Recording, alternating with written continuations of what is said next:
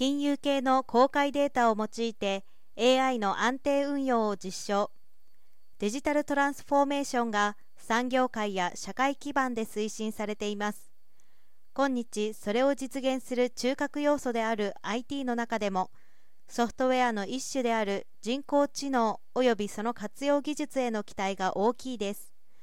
けれど AI は繊細で容易に品質が劣化してしまいます。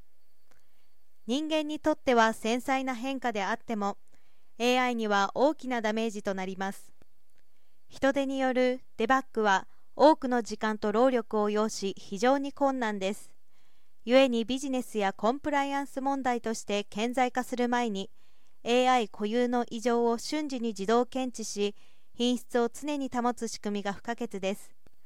そこで AI を回収せずとも外部から簡単に適用できる2種類の自動化システム。AI の性能に直結するデータセントリックな画期的ソリューションを提供しているということです。シタデル AI は NTT データと共同して従来のソフトウェアとは異なる特性を持つ AI の継続的活用に向け金融系の公開データを用いた検証を実施しました。両社はともに AI の自動品質モニタリングシステムシタデルレーダーを活用することで AI モデルのトラブルを検知し安定した運用に寄与できることを確認しました。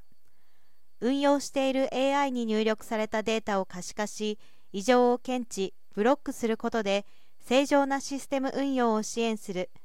シタデルレーダーは今表形式データを入力する AI をサポート対象にしていて画像を入力とする AI のサポートや